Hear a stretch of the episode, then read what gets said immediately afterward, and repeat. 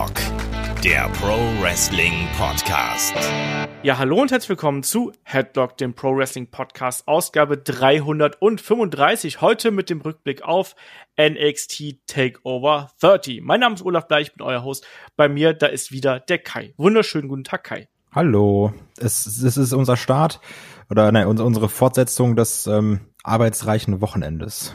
Ja, aber so richtig, ne? Also bei mir ist es ja Freitag Podcasten, Samstag Podcasten, Sonntag Podcasten und morgen machen wir natürlich dann auch gleich weiter, weil SummerSlam steht natürlich auch vor der Tür und da werden wir natürlich dann auch zeitnah die Review zu nachliefern.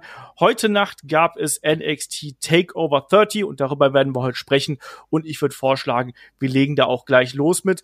Kai, erste Frage, hast du es live geschaut? Hast du es später geschaut? Hast du es gar nicht geschaut?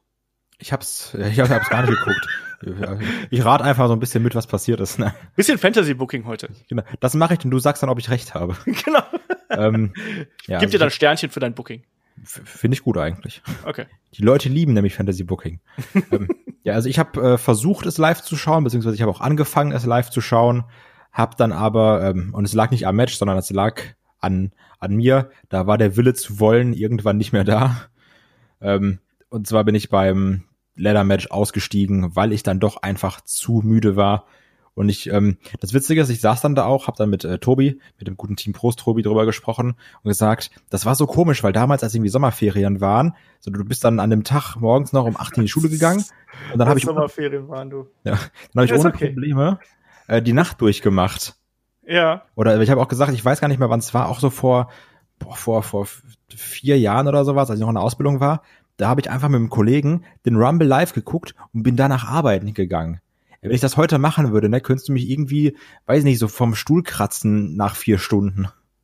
Ja, auch an dir nagt der Zahn der Zeit. Headlock hat dich verbraucht, würde ich einfach mal sagen, in den letzten vier Jahren. Ja, wirklich. Ich muss ja auch hier äh, Qualität abliefern, ne? Dafür bin ich ja bekannt. genau das. Ähm, also ich habe es mir im Nachgang angeschaut, muss ich ganz ehrlich sagen. Mir war das dann auch ein bisschen zu spät. Dafür haben wir heute schon das Kinderzimmer gestrichen. Läuft.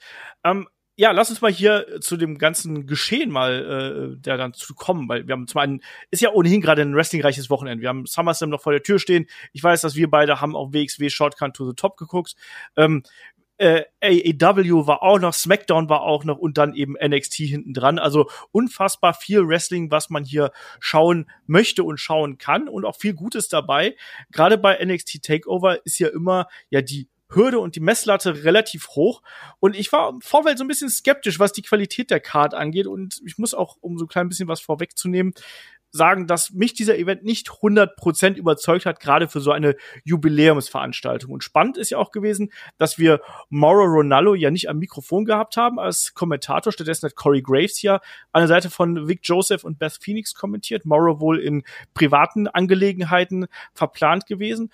Und wir starten natürlich wie immer mit der Kickoff-Show die ist ja bei NXT traditionell nur eine halbe Stunde lang und es gab aber diesmal auch ein Match und das war ein Three-Way Tag Team Match zwischen Breezango, Birch und Lorkin und äh, äh, El Legado del Fantasma, also Joaquin Wild und Raúl Mendoza. Und äh, die Sieger aus diesem Match sind die Number One Contender auf die NXT Tag Team Championship. Der gute ähm, das habe ich trotzdem wieder vergessen. Sant, äh, Santos Escobar. Irgendwie, dieser Name ist noch nicht in meinem Kopf. Ich habe ihn noch von damals als King Cuerno bei Lucha Underground noch im Kopf, aber irgendwie Santos Escobar ist noch nicht in meinem Hirn 100% angekommen. Ich weiß auch nicht genau wieso. Klingt doch einfach wie das mexikanische Gegenstück zu so einem Thomas Müller. so ein bisschen. Aber äh, der war auf jeden Fall nicht dabei. Der ist ja, hat seine Jungs hier zum Ring gebracht quasi und hat sich dann zurückgezogen. Und was mich hier an dem Match so ein bisschen gewundert hat, es fing eigentlich an als Tornado Tag und dann hat man doch wieder auf die Regeln zurückgegriffen. Aber ansonsten war das hier ein schöner Kickoff-Show-Sprint, so würde ich es mal sagen. Ja, das ist also, ähm, das, das war irgendwie auch so schnell, dass, dass mich das insofern gar nicht gestört hat, dass dann gesagt wurde, ja, jetzt taggen wir so und dann auf einmal taggen wir wieder so. Ähm, weil dann doch irgendwie immer mehr als zwei Leute im Ring waren. Auch häufig mal vier Leute im Ring das ging dann irgendwie schon hin und her oder dann wurde einer umgehauen, ist raus gewesen, dann wurde ein anderer wieder umgehauen. Also ähm, du hattest ja irgendwie mit sieben Minuten dauerhaft Action. Von daher, ja. also hier wurde jetzt ja nicht so auf diese typische Tech-Team Match-Art gesetzt mit, dann wird einer ein bisschen isoliert, sondern klar, du hast immer so Ansätze von irgendwas, aber es war dann doch ein sehr, sehr schnell geführtes Match, wo du einfach nur sieben Minuten lang Action hattest und krasse Aktionen auch dazwischen. Also ich habe mir hier in meinen Notizen beispielsweise aufgeschrieben, äh, Fandango tötet äh, Wild nach einer Clothesline und wirft ihn danach mit der Powerbomb auf alle anderen aus dem Ring. Also da waren schon spektakuläre Aktionen dabei und gerade auch ein Raul Mendoza, finde ich, hat hier wirklich einige Aktionen abgerissen, die mich sehr beeindruckt haben. Da war mal so ein Ausweichmanöver dabei, wo er durch die Seile gesprungen ist, dann dieser Corkscrew vom Top Rope. Also das ist ein Mann, ich finde, der profitiert extrem davon, dass er jetzt in dieser Gruppierung mit drin ist. Wie siehst du das? Ähm, ja, sowieso. Also ich muss aber auch sagen, dass ich den Joaquin Wild ziemlich cool finde. Also ich, ähm, der ist mir, glaube ich, damals bei dem, bei dem, war der nicht in diesem äh, neue Stars-Turnier dabei? Ja, ja, genau, ja. Genau, also da, da hat der mir auch sehr gut gefallen. Und ähm, aber auch Mendoza, also ich, ich mag die Art, wie sie zusammenarbeiten. Also klar, man kann wieder sagen, ist so die NXT-Lutscher Hausparty in cooler. Ähm, aber wenn man sie doch in irgendwie. Böser so, vor allem. In böser, aber wenn man die doch jedes Mal darstellt ähm, und die bei ihrer Aktion zeigen, finde ich das eigentlich ziemlich cool.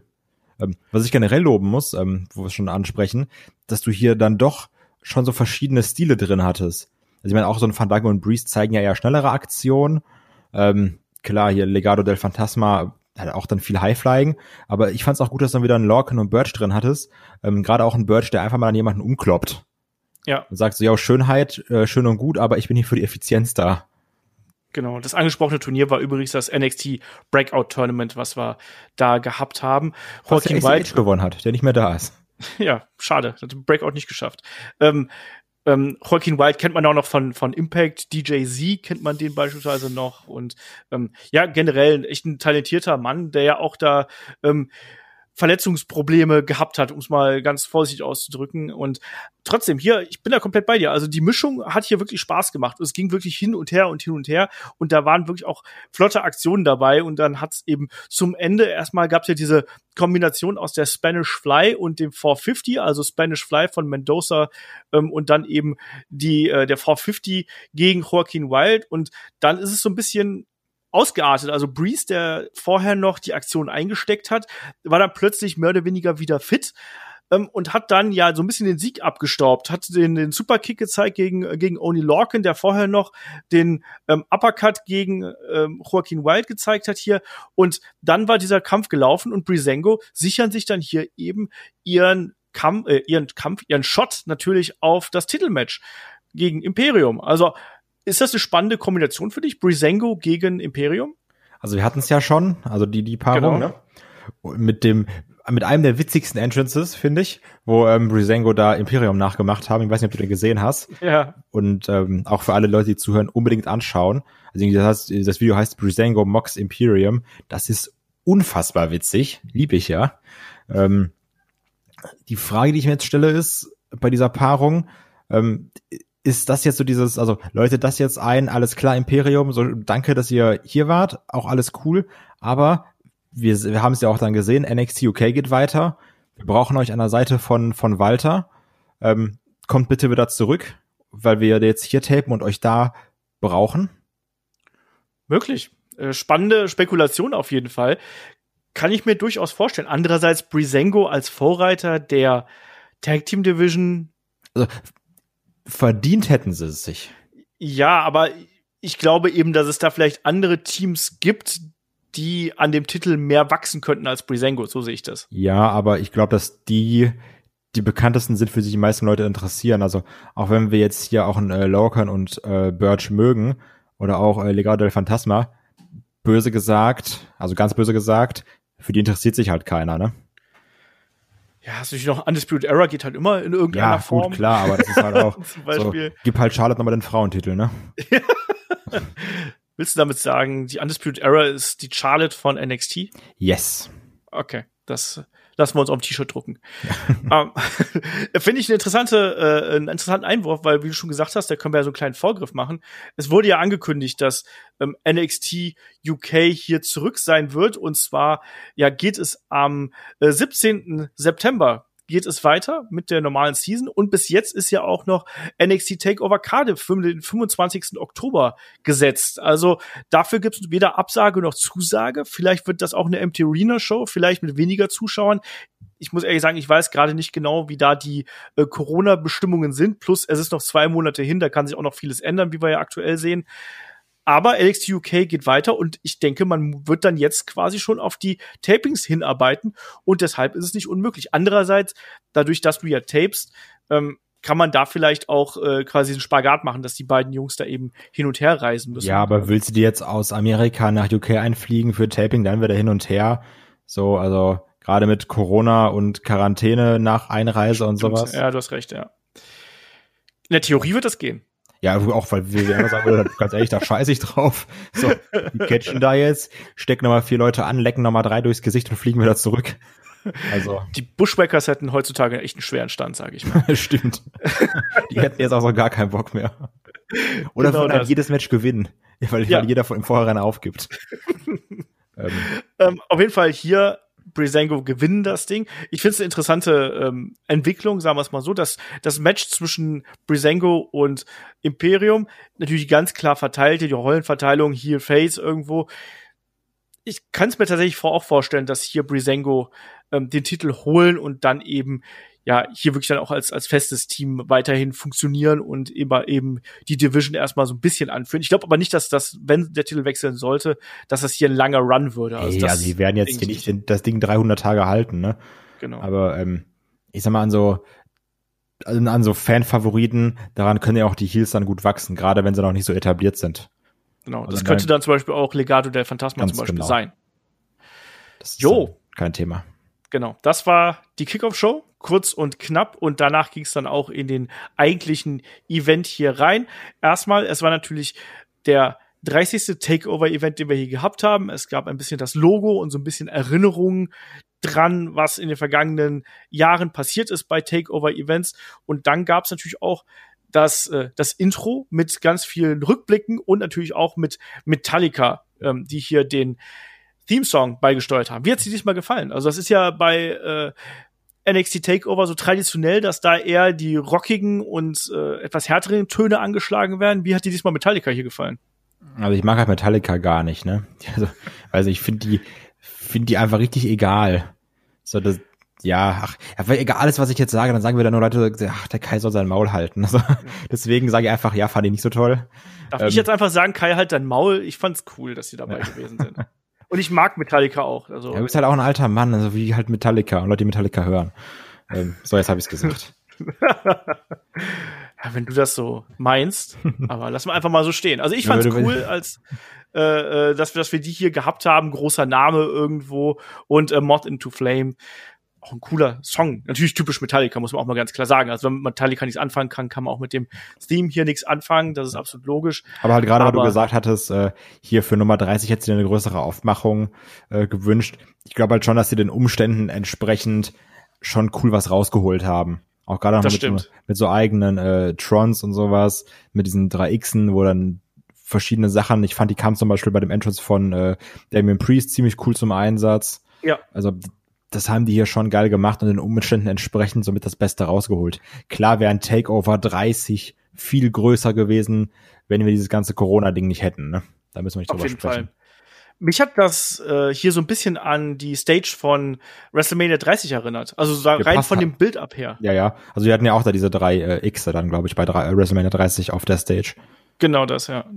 Deswegen, das war so meine, meine äh, Assoziation damit. Aber äh, das ging dann auf jeden Fall ganz ordentlich los, sagen wir es mal so. Und der Opener war dann das Match zwischen äh, Finn Balor und Timothy Thatcher, die beiden Jawohl. ja auch in längere Fehde schon verstrickt. Und ich musste natürlich an dich denken, Kai. Der gute Timo hier gleich im Opener der Jubiläumsveranstaltung. Das war doch was für dich, oder? Ja, sicher. Ich, ich habe dann auch gesagt, stell mal vor, wir würden einfach da sitzen in der Halle oder so und dann einfach ganz laut There's only one Tim Thatcher chanten. der würde sich einfach richtig freuen und sich denken, warte mal, bin doch gerade gar nicht in Oberhausen. Würden wir unseren Tim richtig verwirren. Äh, ach ja, also ich, ich liebe den Mann, ne? Ich finde das geil. Alles richtig gemacht. Der ist genau zur richtigen Zeit rüber gewechselt. Ähm, ich gönne dir da jeden Erfolg. Hab natürlich auch aus Spaß gesagt, komm, Tim, hau das halbe Hemd da weg oder sowas und Finn Bella, der kann ja nix, äh. so.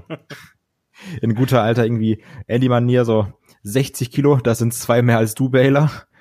ähm, nee, aber das, das, das hat schon Spaß gemacht. Also ich finde auch, also es, es, war natürlich sehr wahrscheinlich, dass hier ein Baylor gewinnt, weil Baylor auch einfach ein verdammt großer Name ist.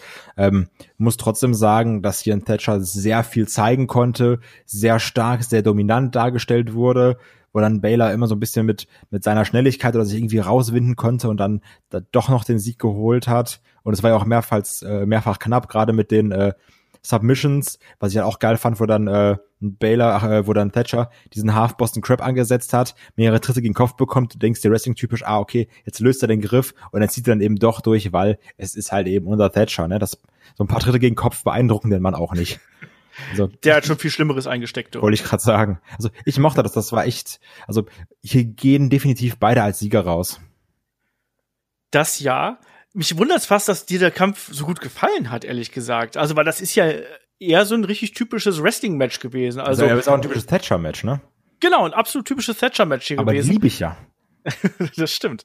Ähm, wir haben auf jeden Fall hier einen Tim Thatcher gehabt, der natürlich das Match auf den Boden bringen wollte. Das hat man immer gesehen. Also er hat ihn, hat seinen Gegner immer wieder auf den Boden gebracht, dann damit Kniestößen in die Rippen bearbeitet, die übrigens immer noch richtig hammerhart aussehen irgendwo. Also wenn der da rein kickt, also das ist sehr glaubhaft, was äh, Tim Thatcher da macht. Und ein ja, Finn Beller, der immer wieder versucht hat zu kontern und da eben, wie du schon richtig gesagt hast, mit den ja schnellen Aktionen irgendwo da wieder versucht hat, ja seine seine seine Nadelstiche hier zu setzen. Was ich aber ganz interessant fand, war diese, aus den Single Leg Boston hier eben angesprochen. Ich finde, dass natürlich das Verkaufen dieser Aktion, dieses, das sich ja wirklich durch den gesamten Kampf gezogen hat. Also diese Angriffe auf das Bein von der Finn Bella, die waren ja schon sehr dominant und das hat auch einen Teil der Geschichte ausgemacht. Ähm, beim ersten Coup de Gras zum Beispiel, den Finn Bella gezeigt hat, da ist ja ein Tim Thatcher ausgewichen und ein Finn Bella dann gleich so, ah, ne, hat, hat gezeigt, mir tut der Knöchel weh und da haben, haben die Aktionen eben ihre Wirkung gezeigt, die im Vorfeld äh, da angesetzt worden sind. Dann gab es den Single Leg Boston und dann aber zum Ende hin hat man das so ein bisschen vernachlässigt, weil dann gab es ja dann doch eben diese typische Kombination aus den Double Storms, aus dem Coup de Gras und dann eben den anderen Aktionen. Hat dich das so ein bisschen gestört, dass man das hier nicht konsequent durchgezogen hat? Schon, weil halt auch gerade irgendwie dann nach, nach diesem Single Leg Boston dann auch viel wieder der Arm angegriffen wurde. Wo ich mir auch gedacht habe, ja, aber du hast ja gerade eigentlich viel das, das Bein bearbeitet, warum bleibst du denn jetzt nicht dabei? Also das, ähm, ja, also ja, klar, kann man kritisieren, sollte man auch, wenn man konsequent ist, kritisieren. Ähm, aber ich habe es dann irgendwie ausgeblendet, wenn ich ehrlich bin. Weil, ähm, muss, muss aber auch trotzdem sagen, ich finde, so langsam sollte auch ein Finn Balor den Coup de Gras als seinen Finisher, schrägstrich Signature irgendwie abschaffen. Weil der Move sieht immer cool aus, bis er connected. Dann sieht er immer doof aus, weil er irgendwie dann so nach hinten fällt oder so nach vorne fällt. Also also du, du kannst den Move irgendwie nicht geil durchbringen. Das stimmt, das stimmt. Also da bin ich bei dir. Ich finde auch, dass, ein, dass dieser Double Stomp zwar äh, irgendwie beeindruckend aussieht, aber er dann doch nicht so diesen Impact hat. Deswegen finde ich es auch gut, dass er hier jetzt ja dann auch nicht mit dem Coup de Gras gewonnen genau. hat, sondern mit dem äh, 1916 finde ich da auch passender. Und generell, dass er da auch wieder diese etwas äh, ja bodenständigeren, härteren Aktionen da wieder mit ins Spiel bringt, wie auch diesen ja Lifting Reverse DDT, den wir zwischendurch gesehen haben, das passt schon. Aber ich muss sagen, dass ich inzwischen trotzdem so ein bisschen Probleme habe mit Finn Bella Matches, weil die sich irgendwie immer gleich anfühlen. Das sage ich doch schon seit Jahren. Ja, ja. und, und inzwischen, es, es, wird halt deutlicher, man. Wir haben ja alle äh, so ein bisschen drüber philosophiert, wird ein Finn Bella sich weiterentwickeln, wenn er bei NXT ist oder sonst irgendwas. Aber tatsächlich sehe ich das nicht. Der ist immer nee. gut für gute Matches, aber die meisten Matches rangieren eben immer auf so einem, ja, hat mir gut gefallen Niveau, aber sind selten da drüber. Ja, also die Matches unterscheiden sich wirklich nur durch den Gegner und die Aktion des Gegners. Also genau, und durch den Stil auch, des Gegners vor allem auch. Ja, genau. Aber also letztendlich ändern sich aber die Aktion eines Baylor dadurch nicht. Also so, ja. du hättest ja auch jetzt einen Priest oder einen Cameron Grimes oder einen Gargano oder einen Dream reinstellen können. Äh, Wäre, abgesehen jetzt von den Moves, die die Gegner bringen, das gleiche Match gewesen. Du hättest den Coup de Gras wieder gesehen, du hättest irgendwie wieder so einen Slingshot gesehen, dann wieder seinen Dropkick. Aber, also, klar, jeder hat ja seine Signature-Moves, aber bei einem Baylor ist es wirklich, kennst du ein Match, kennst du alle. Ja, Und das so zeigt sich immer mehr. Ja, Das wird eben schon relativ deutlich, obwohl man da eben auch sagen muss, trotzdem ist es alles gut, was er macht. Das, äh, ja, natürlich. Da wollen wir ihm gar nichts wegnehmen hier irgendwo.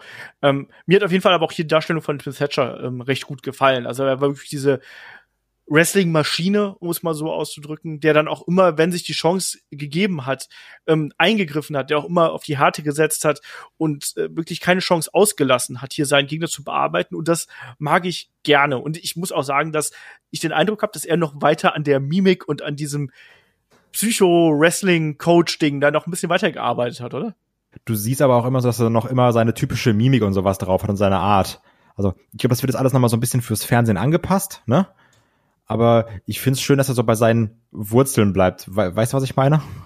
Ja, auch diese typischen Aktionen, wenn er dann der Gegner am Hals packt irgendwo und ihm dann die Ohrfeige äh, runterknallt und so. Da, da geht auch bei mir so ein bisschen das Herz auf. Das muss ja. man ja sagen. Wir haben da ja einen Softspot für einen Tim Thatcher und ich habe ja schon ein paar Mal gesagt, auch wenn man den, also ich habe ja da mal ein Conversation-Interview mit ihm gemacht und der ist wirklich einer der nettesten und höflichsten Menschen, die man sich äh, vorstellen kann.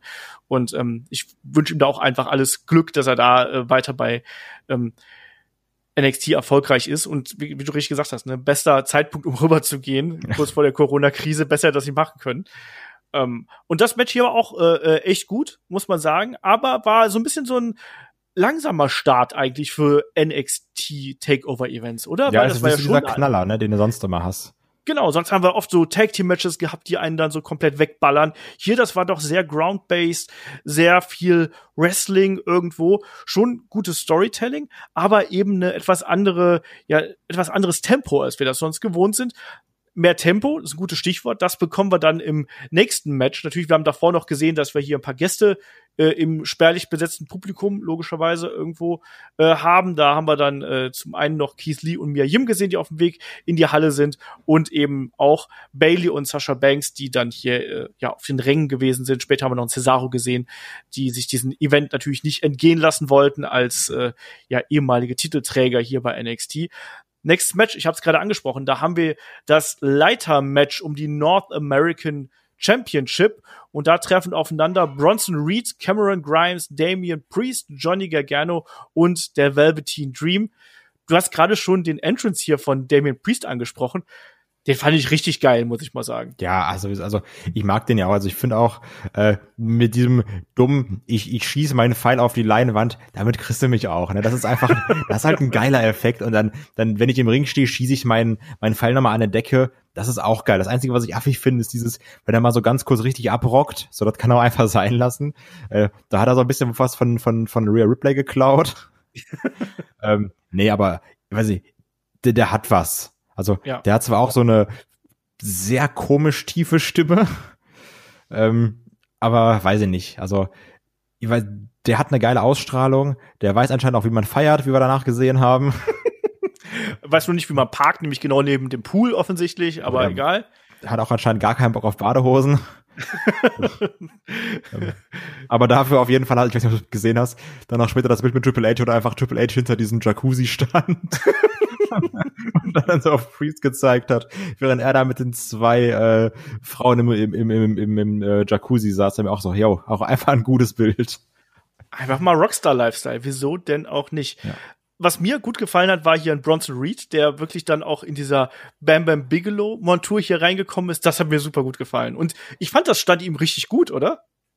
Ja. Oh, Kai, Kai ist kritisch. Ich finde den stinke langweilig ich fand ihn am Anfang auch relativ langweilig und ich habe auch das Gefühl gehabt, dass er ein bisschen gebraucht hat, bis er bei NXT ankommt. Aber inzwischen habe ich schon den Eindruck, als ob er sich so eingefunden hätte und als ob man für ihn so die Nische entdeckt hätte. Ja, also hoffe ich für ihn, aber ich habe es jetzt noch nicht gesehen. Hat sich aber generell auch so durchgezogen, dass dann ja Leute so ein ähm, Anspielung an, an andere Wrestler gemacht haben. Ich meine, Velveteen Dream kam ja auch mit, mit seiner äh, aller Scott Steiner raus. Jetzt sah ein bisschen so aus, ja. Ja, also das war ja auch, ähm, ja, aber wir hatten ja schon mal, oder man sollte natürlich nochmal ansprechen, dass wir es, glaube ich, beide nicht so sonderlich toll finden, dass ein Velveteen Dream da jetzt drin ist.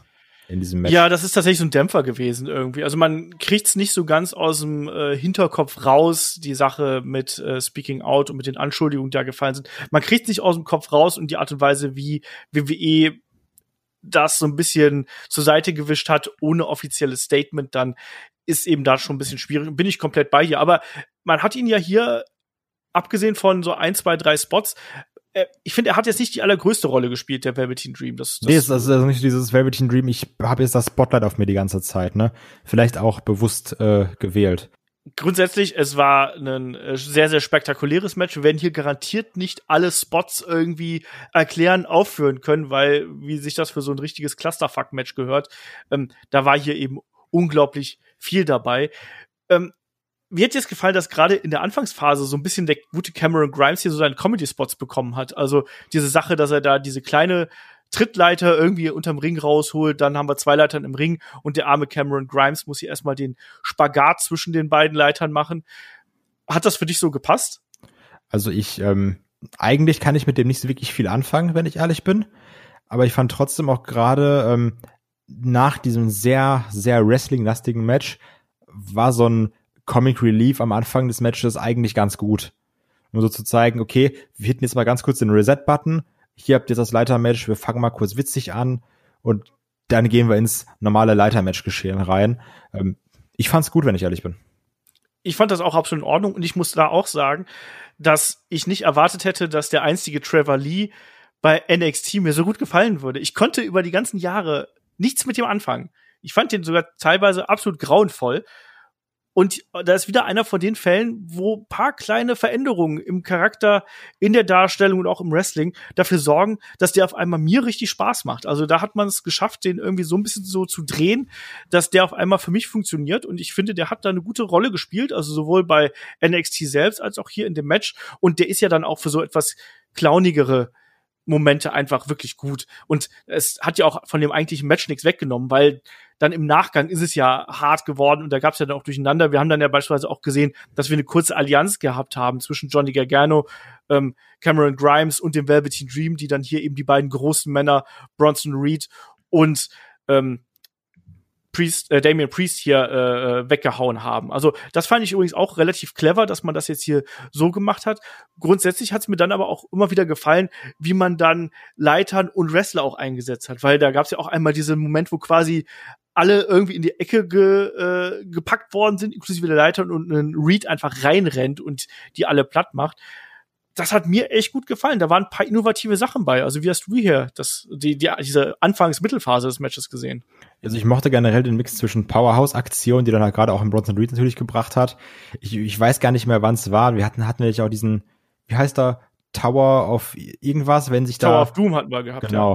Ja. Aber ich glaube sogar mit, mit vier Leuten war das nicht irgendwie nochmal anders sogar. Also ich weiß es gar so. Da, da war auch ja komplett, ähm, also wo alle beteiligt waren und durch den Ring geflogen sind. Oder auch ein Reed, der dann auch, ähm, wie heißen sie so, äh, heißt das Centon? Ja. Also, äh, wo dann auf die Leiter gesprungen ist, wo, glaube ich, Gargano und Dream, ich weiß es gar nicht mehr, drunter lagen. Ähm, dann aber auf der anderen Seite hat sie trotzdem auch immer auf, also als Kontrast zu schnelle Aktionen, wie zum Beispiel, wo äh, Dream auf der Leiter stand und Priest ihm mit so einem äh, Springboard-Kick den Fuß weggetreten hat. Ja, ähm, fand ich super innovativ. Ja, was auch sagen. sehr geil gesellt war übrigens von einem Dream. Ja. Also das, das sah, das sah wirklich cool aus. Das war nicht dieses, ich trete dich da jetzt, also ich trete jetzt deinen Körper darunter, sondern das war irgendwie schlau gelöst und dann direkt hinterher, wo er dann diesen ähm, nochmal so ein Springboard zeigen wollte, dann aber direkt in der Luft von ähm, äh, Gargano weggesuperkickt wurde, was auch sehr gut aussah. Da wird schon irgendwie mit, mit allen, also du hast harte Aktionen, du hast schnelle Aktionen, du hattest schlaue Aktionen, du hattest aber auch äh, krasse Aktionen, wie diese eingesprungene Sit-Down Powerbomb von der Leiter, die ähm, Gargano gegen äh, Cameron Grimes gezeigt hat, auf die andere Leiter, die dann so dazwischen geklemmt, äh, zwischengehangen war, zwischen Leiter und Seil, ähm, die auch sehr böse aussah. Du hattest hier wirklich für, für jeden was dabei da ist unglaublich viel passiert hier in dem Match. Das muss man mal ganz klar so äh, sagen. Und man hat irgendwie immer das Gefühl gehabt, dass, dass jeder eigentlich hier gewinnen könnte. Also ich kann jetzt nicht sagen, dass der eine stand massiv im Vordergrund oder sonst irgendwas. Klar, gegen Ende war es natürlich dann sehr stark ein Johnny Gargano und auch ein Damien Priest, finde ich, hat ein bisschen mehr geglänzt noch als andere. Aber jeder hat irgendwie so seine Spots bekommen. Du hast sehr vieles von dem schon äh, gesagt, was mir auch gut gefallen hat. Ich fand diesen Leg Sweep da von einem Damien Priest fand ich super smart. Ich fand es ehrlich gesagt auch ziemlich beeindruckend, als der gute Dream hier einfach mal ja diese Leiter rausgeworfen hat äh, ins Plexiglas. Irgendwie das. Äh, das fand ich auch rein so vom Effekt her irgendwie äh, äh, ziemlich krass. Und dann haben wir ja auch wenn wir jetzt mal so richtig gegen, gegen ähm, ja, Mitte, Ende gehen, äh, da gab es ja dann auch wirklich diese Near Falls, also wo wir dann beispielsweise gesehen haben, dass, ähm, ja, wir haben diesen Dream Valley Driver vom ähm, Dream gegen Gargano auf Priest, der wiederum auf dieser Leiter lag, irgendwie da äh, äh, noch gesehen. Ich mochte grundsätzlich, wie man hier die Leiterkonstruktionen aufgebaut hat. Also gerade dieses erste Gerüst, was man da im Ring gehabt hat, wo es dann diese, ich glaube, da gab es auch die Powerbomb, also diese Sunset Powerbomb von ähm, Gargano gegen äh, Grimes, die übrigens auch nicht ganz gerade gewesen ist. Nee, die hat sie auf, auf Kante getroffen, ne? Genau, genau, das sah relativ übel aus. Aber ich mochte, dass das diese ganze Konstruktionsarien, die man ja sonst gerne mal so bei Leitern hat, weil es dann wird geschoben und künstlich gestellt und so. Und das kann, also mich nimmt sowas relativ schnell aus dem Match raus. Hier hat man das sehr homogen irgendwie ins Kampfgeschehen eingebaut. Da wollte, da wollte, glaube ich, äh, Grimes zuschlagen und der, sein Gegner ist ausgewichen und dann ist er eben da quasi stecken geblieben. Und das mochte ich ganz gern. Und äh, dann haben wir auch hier diesen, diesen Megaspot gehabt, wo man dann eben auch einen Velveteen Dream aus dem Match genommen hat. Also wo ein Velveteen Dream fast am Gürtel ist und dann kommt ein Bronson Reed und kippt die Leiter quasi ja von nicht zur Seite weg, sondern einmal über Kopf mehr oder weniger. Und ein Dream macht dann noch einen kurzen Springboard ähm, auf das Top Rope und fliegt dann über die Guardrail durch die Tische draußen. Also das war auch spektakulär, oder? Ja, definitiv. Also war vielleicht ein bisschen übertrieben, weil du auch denkst, gut, verstehe jetzt nicht, warum du noch extra weiterspringst durch die Tische, aber wenn dir das Spaß macht, Dream, dann tu das ruhig. ähm, ja, aber das, also das fand ich schon ziemlich cool. Das, das sah ja auch krass aus, ne? Also damit rechnet ja auch keiner. Ähm, aber wir haben jetzt tatsächlich viel gelobt, was mir gar nicht gefallen hat, ähm, war das Einbinden von Candice LeRae. Das okay. fand ich sehr nervig, wenn ich ehrlich bin. Das hätte ich da auch irgendwie nicht gebraucht, weil es mir zu prominent dargestellt wurde. Also ich mochte zwar diesen Splash, den dann Reed gezeigt hat, mit, mhm. äh, mit Candice als Rucksack. Ja. Aber an sich fand ich das unnötig. Ja, es passt natürlich so ein bisschen zu dem Power Couple, was ja, die beiden natürlich. irgendwie darstellen. Ich bin jetzt auch nicht so unbedingt der Freund von so Eingriffen. Andererseits bin ich aber dann auch eher dabei, dass, dass das tatsächlich so ein bisschen der Dramatik noch geholfen hat, weil man natürlich gedacht, ah, hier, der Gargano, der betrügt wieder und der ist jetzt wieder, der ist jetzt ja ganz klar als Heal unterwegs und die beiden funktionieren ja auch gut zusammen und da kam eben dieser Splash und da muss ich dann direkt an den guten äh, Big Van Vader denken, der das damals mit einer Luna auf dem Rücken gemacht hat. Ich glaube, das war Rumble 98 oder sowas. Und das war schon, ich fand das da cool aus irgendwo. Ja, und äh, ja, ich konnte damit äh, äh sehr gut leben, um es mal vorsichtig zu sagen. Also mich hat mich hat's nicht gestört tatsächlich. Sind wir unterschiedlicher Meinung? Ja, das äh, kommt vor. das soll mal vorkommen. Ja, aber Und, wie, äh, wie, wie fandest du denn das Ende? Weil es war ja wieder ähm, zwei, der Titel ist ist losgelöst. Zwei genau. Leute halten aber fest. Ich weiß gar nicht, wann wir das das letzte Mal hatten, aber das, das gibt jetzt ja schon häufiger irgendwie, dass dass einer, dass zwei Leute dranhängen von beiden Seiten. Ähm, und, und dann einer irgendwie weggetreten, weggehauen, was auch immer wird. Ähm, wie fandest du so? Wir hatten ja hier Priest und Gargano, die beide am, am losgelösten Titel hingen, bis dann einer losgelassen hat. Genau, also vorher war es ja so, dass Gargano und Grimes ja oben gewesen sind und dann hat ja ein äh, Gargano hier noch ein Grimes quasi äh, ja runtergezogen, beziehungsweise dann auch ein Priest hat dann ja noch mit eingegriffen und ähm, Gargano hat ja dann auch probiert, hier äh, ihn dann eben mit dem mit dem Gürtel noch zu schlagen. Und das, ich mochte dieses Hin und Her, mochte ich äh, ganz gern.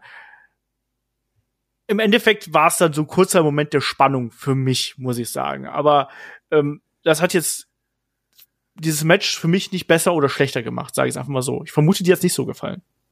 Ähm, also ich mochte die Idee, aber es sah so vom Timing her ein bisschen blöd aus, weil dann also so, so Gargano wurde dann, ich weiß gar nicht, war so halb, halb was geschlagen oder getreten und dann, dann lässt er irgendwie so langsam los, noch mit einer Hand dran und sagt er, ja gut, dann lasse ich jetzt komplett los. Also das sah nicht so sauber aus. Das ist aber auch dann irgendwie jetzt wieder Meckern auf hohem Niveau. Ja. Also es hätte ähm, runder aussehen können. Also weißt du, was ich meine? Ja, ich, ich weiß, was ich weiß, was du meinst. Also da kann, das kann ich durchaus nachvollziehen. Für mich persönlich hat das irgendwie jetzt nicht das Match besser oder schlechter gemacht. Ich fand insgesamt ähm, hat mir so ein bisschen die große Story hier innerhalb des Matches gefehlt. Also ich fand super unterhaltsam. Ähm, das war aber so ein bisschen wie Michael Bay-Filme. Es hat immer irgendwas passiert, hat immer irgendwo geknallt. Ob ich mich jetzt da in vier, fünf, sechs Wochen noch dran erinnern kann, weiß ich aber nicht. Wie ist es bei das, dir? Das ist so ein bisschen das Problem, weil, also ich hatte hier, ich hatte hier mit Spaß. Ich hatte hier viele Spots, wo ich gesagt habe, ach geil, cool, oder auch habe ich so noch nicht gesehen, oder äh, kreativer Einsatz von Leitern oder auch von, von Tritten und, und Menschen generell. Ähm, aber gerade als Ladder Match um den North American Championship muss es sich eben mit dem anderen Ladder Match um den North American Championship me äh, messen. Und da geht das Ding hier ein bisschen unter. Sei es jetzt so. durch, durch äh, die Besetzung, also klar, wir wissen jetzt nicht, wie das Teilnehmerfeld, was wir jetzt hier haben, in, also in vier Jahren aussieht, wo dann die Leute stehen, die wir jetzt hier drin haben, ne? Aber das andere, das, also, das, ich glaube, das war ja sogar das erste Match, um, um den Titel überhaupt einzuführen, wenn ich mich nicht täusche. Ja. Ähm, das habe ich auch seitdem noch zwei, dreimal geschaut das hier werde ich mir, glaube ich, nicht nochmal angucken. Auch wenn es Spaß gemacht hat. Genau, das ist halt das Ding. Ähm, also Spaß hat es auf jeden Fall gemacht. Das war, das war super unterhaltsam und äh, sehr, sehr launisch irgendwo. Das, was du angesprochen hast, das erste Match, das war bei ähm, NXT Takeover New Orleans damals, vor zwei Jahren. Da waren ja, äh, Adam Cole hat das Ding damals gewonnen. Da waren dabei EC3, Killian Dane, Lars Sullivan, Ricochet und eben nochmal der Velveteen Dream. Ähm, das war tatsächlich irgendwie ein bisschen runder. Ich kann es dir auch gar nicht so genau äh, sagen, woran das, woran das jetzt gelegen hat. Irgendwie war das, das hier war auch unterhaltsam, aber die Nachhaltigkeit hat dann so ein bisschen gefehlt, glaube ich. Aber ändert nichts dran, war ein, ein gutes Match in meinen Augen, aber war eben dann nicht der absolute Showstealer. Und das, das habe ich mir tatsächlich hiervon so ein bisschen erwartet. Liegt aber vielleicht auch da wieder, vielleicht auch kein Publikum, keine Chance, kein Drumherum. Ja, kann natürlich, da, klar. Ne, das, das, das kann halt eben auch dafür sorgen, dass so ein Match dann vielleicht nicht ganz so groß wirkt, wie es dann vielleicht auf anderer Bühne ähm, gewirkt hätte. Deswegen schwierig. Aber insgesamt unterhaltsames Ding, oder? Ja, also, also ich habe jetzt auch gerade mal darüber nachgedacht. Das klingt jetzt auch alles viel, viel äh, böser als eigentlich so. Also das Match, das ist schon echt cool gewesen, hat auch wirklich Spaß gemacht. Nur weiß ich nicht, ja. man, man, man muss es eben dann doch mit dem anderen Leather-Match vergleichen. Und im Vergleich dazu geht's einfach ein bisschen unter. Und ich hätte mir, also ich habe auch einfach, also generell so bei den, als ich die Paarungen gesehen habe, äh, zum Teilnehmerfeld habe ich auch mit einer anderen Besetzung in, in diesem Finale hier gerechnet. Also, ähm, aber wie gesagt, das, das war ein spaßiges Ding. So, wenn man es noch nicht gesehen hat, auf jeden Fall reinschauen, weil das, das ist, also 20 Minuten Leather Match, gut, macht Spaß. Nur eben, es war halt nicht dieser Showstil, wie man sich vielleicht erhofft hat, weil man an das erste Leather Match gedacht hat. Ja. Ähm, sehe ich, sehe ich ganz ähnlich. Ähm, kommen wir zum nächsten Match. Da haben wir dann den Kampf zwischen Adam Cole und Pat McAfee oder McAfee, wie ich jetzt gelernt habe, wie er ausgesprochen wird. Ich habe mir gedacht, der hieß McAfee und ich habe es anscheinend auch immer so in den Kommentar rein interpretiert. Ähm, hier ist natürlich das Spannende an der Geschichte, dass äh, das für den Herrn McAfee ja das erste Match gewesen ist. Das erste Wrestling-Match war vorher Footballer und jetzt hier das erste Match, was er, was er eben bestritten hat. Und man ist ja da immer besonders neugierig, wie so jemand, der neu ins Wrestling reinkommt, wie der sich schlägt.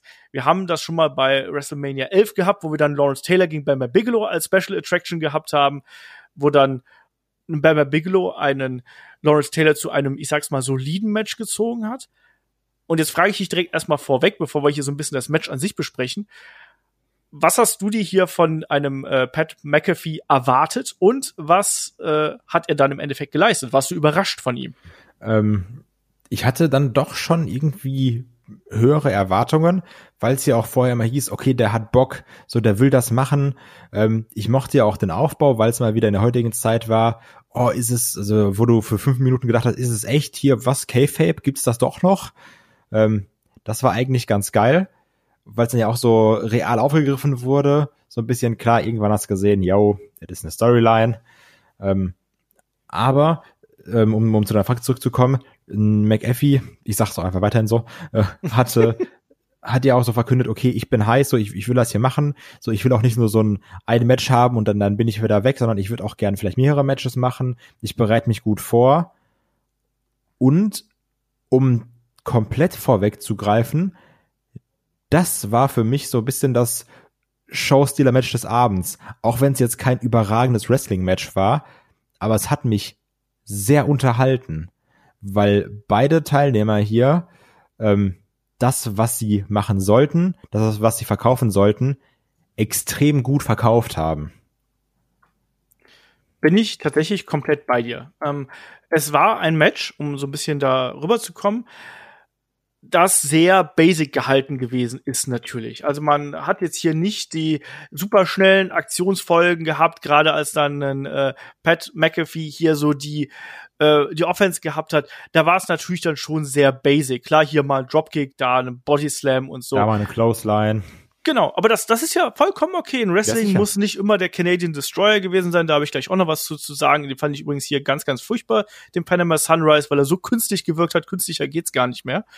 Ähm, aber irgendwie haben die beiden das geschafft, dass man den hier das abgenommen hat. Man hat hier eine absolut homogene Feder aufgebaut. Ähm, man hat einen ähm, Pat Mc McAfee, McAfee, was auch immer, ähm, hier wirklich als den Arsch äh, dargestellt. Dann, der es ja auch noch mal unterstrichen hat mit dieser äh, Pre-Match-Promo, die er gehalten hat, wo er dann auch mit seinen Jungs hier rausgekommen ist und alle haben irgendwie Cole Sucks T-Shirts irgendwie auf, äh, haben sie, haben sie angehabt und so. Ja, das passt. von Spreadshirt gemacht, richtig, richtig freche Buben, ey. so sieht's zumindest aus, genau.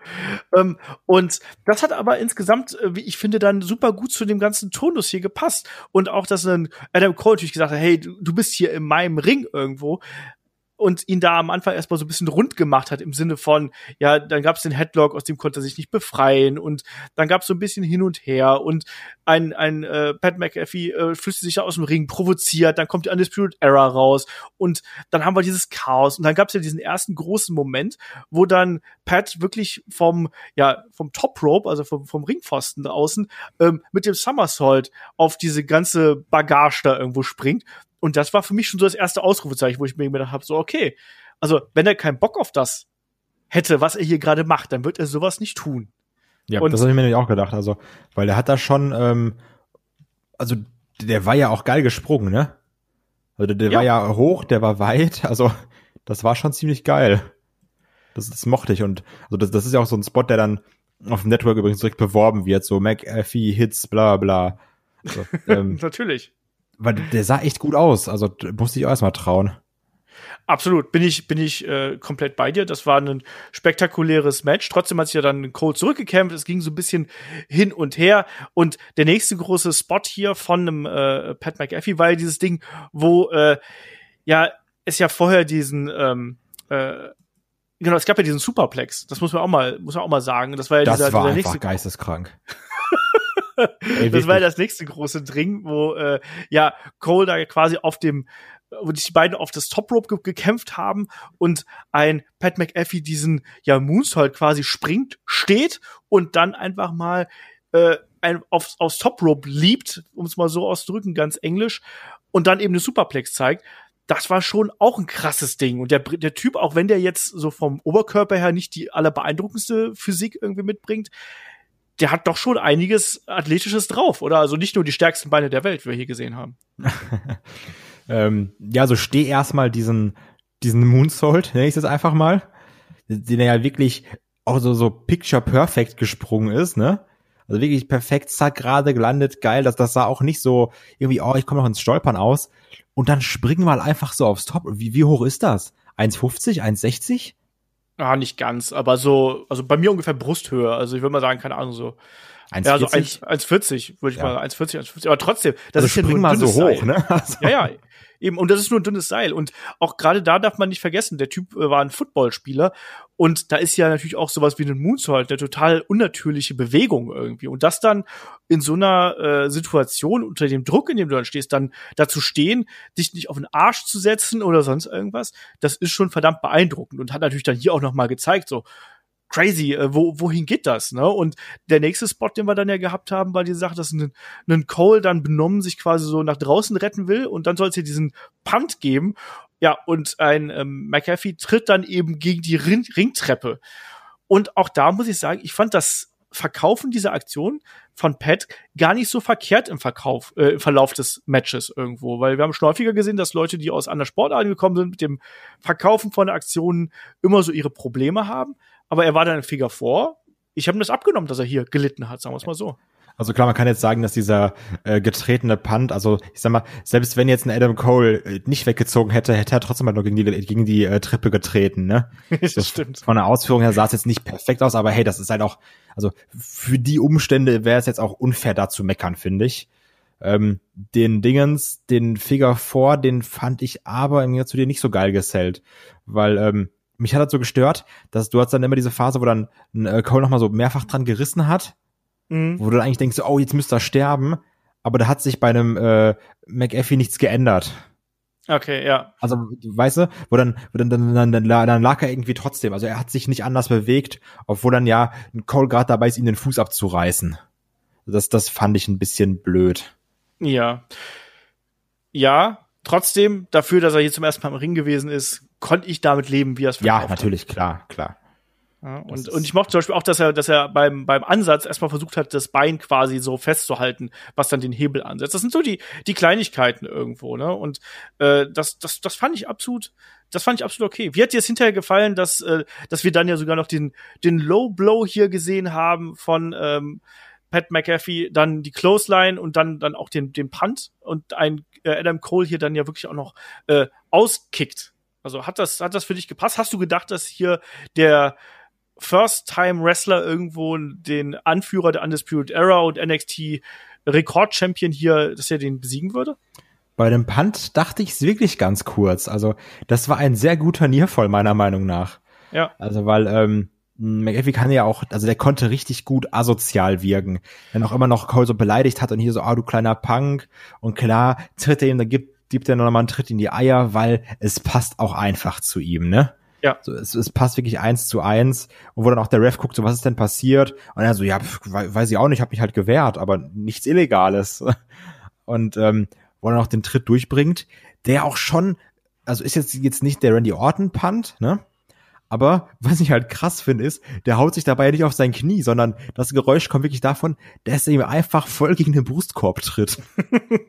was ich auch schon bemerkenswert finde. Weil ich glaube, der zieht da schon ordentlich durch, der Kollege. Ähm, und ich dachte dann ganz kurz, äh, gerade eben, weil es davor diesen Blow gab, das könnte es jetzt gewesen sein. Ja, der, der Nearfall hier hat super funktioniert in dem Augenblick irgendwo. Und hier auch das Verkaufen von Adam Cole hat hier gepasst. Und ich habe auch gedacht, so, vi- vielleicht ist es hier, hier möglich. Ich habe nicht damit gerechnet, aber die Struktur des Matches hat es eigentlich hergegeben, dass man das hier durchaus glauben konnte. Und das hat für mich gepasst. Und am Ende war es ja dann trotzdem so, dass dann eben, ähm, ja, hier gab es den Superkick. Und dann muss ich ja tatsächlich so ein bisschen kritisieren, weil ich fand, dass diese Finishing-Sequenz, die wir dann gesehen haben nach diesem Superkick, der war in Ordnung. Also nach diesem, ja, Double X-Handle-Versuch in den, der ist ja in den Superkick quasi reingesprungen, der gute Pat McAfee. Und dann äh, sollte es ja hier den äh, äh, Last Shot geben. Das hat aber dann, äh, hat sich dann Adam Cole anders überlegt und hat er gesagt, jetzt machen wir doch lieber den Panama Sunrise. Und ich muss sagen, das hat mich so aufgeregt. Also das, das, das, also dass er dann auch gesagt hat, jetzt komm her und dann taumelt er noch dahin. Das hat für mich überhaupt nicht zu dieser persönlichen Fehde irgendwo gepasst, weil das wirkte alles so in einem Fluss irgendwo, es wirkte natürlich. Und das war das erste Mal, dass ich mich wieder dran erinnert habe, so, ach ja, stimmt, das ist ja Wrestling. Und deswegen, es war wie so ein Videospiel in dem Augenblick und das hat mich so gestört. Ja, also, ähm, also ich muss sagen, der Panama Sunrise sah unfassbar geil aus. Also so Ja. an, an sich wieder aussah, das war schon geil. Also und auch das Ding so zu sellen als irgendwie nicht Wrestler, ne? Das ist schon krass gut gewesen. Ähm, was ich aber auch, also was ich halt insofern nicht verstanden habe, ist, wenn ich jetzt den Typen so hasse und ihm richtig wehtun wollen würde, dann würde ich dem doch volle Kanüle mein Knie ohne Schutz gegen Hinterkopf rammen und nicht den Panama Sunrise zeigen. Also das, das habe ich so irgendwie nicht verstanden. Klar sieht der Move irgendwie, spe- irgendwie spektakulär aus, ne? Aber wenn ich jetzt jemanden komplett aus dem Leben treten will, dann nehme ich doch den Last Shot. Ja, du vielleicht, aber vielleicht in der internen Hierarchie eines Adam Cole steht vielleicht der Panama Sunrise mehr für Zerstörung als ein Knie. Ja, weiß- dann hätte er noch diesen äh, Cocky-Pin machen müssen, der, der jetzt auch in den WWE-Spielen gab. Ja, genau. Al- Also das, das war so das Einzige, was mich am Match gestört hat. Aber insgesamt ähm, war das hier deutlich, deutlich mehr als das, was ich mir erwartet habe. Was bei dir? Ja, ach, auf jeden Fall. Also ich hatte schon äh, wirklich auch Erwartungen daran, dass die äh, McAfee irgendwie abliefert. Aber stand jetzt, wenn irgendwie eine Fehde passt, ähm, habe ich jetzt auch nichts dagegen, den nochmal zu sehen. Ich sag, stand jetzt aber auch, ich weiß nicht, wo man den nochmal reintun könnte, weil das jetzt ja auch wirklich sehr von dieser persönlichen Ebene gelebt hat. Ähm, für mich persönlich war es aber, also nicht das beste Wrestling-Match, aber das hat mich in dieser Show am meisten unterhalten. Damit hatte ich am meisten Spaß. Fair enough. Wrestling lebt ja auch vom Storytelling Genau. und von den Charakteren. Und ich finde, dass hier ein Pat McAfee wirklich diesen Arsch, um es mal ganz platt auszudrücken, der er eben sein möchte, den hat er super hier dargestellt. Und äh, das war hat innerhalb der Dramaturgie hat das gepasst. Ähm, auch mit Adam Cole, der hier als der Wrestling-Veteran irgendwie so ein bisschen rübergekommen ist. Das hat auch super funktioniert. Ich hatte auch echt viel Spaß mit dem Match. Und das hat mich sehr positiv überrascht, weil ich habe mir hier eigentlich gar nicht so viel von versprochen und dann kam eben doch was sehr, sehr Gutes dabei raus. Ich möchte an der Stelle noch mal so eine, eine Frage hier einwerfen tatsächlich. Das ist jetzt ganz ungeplant, das habe ich ihm keinen nicht gesagt. Ähm, wir haben nämlich eine Frage vom André bekommen und der André hat ähm, sehr alte Podcasts von uns gehört und hat äh, mich jetzt hier mit einer alten Meinung konfrontiert und er schreibt, ähm, ich habe letztens einen älteren Podcast von euch gehört, den ihr vor circa drei Jahren aufgenommen habt. Ähm, du wurdest nach deiner Meinung zu Adam Cole gefragt, also ich.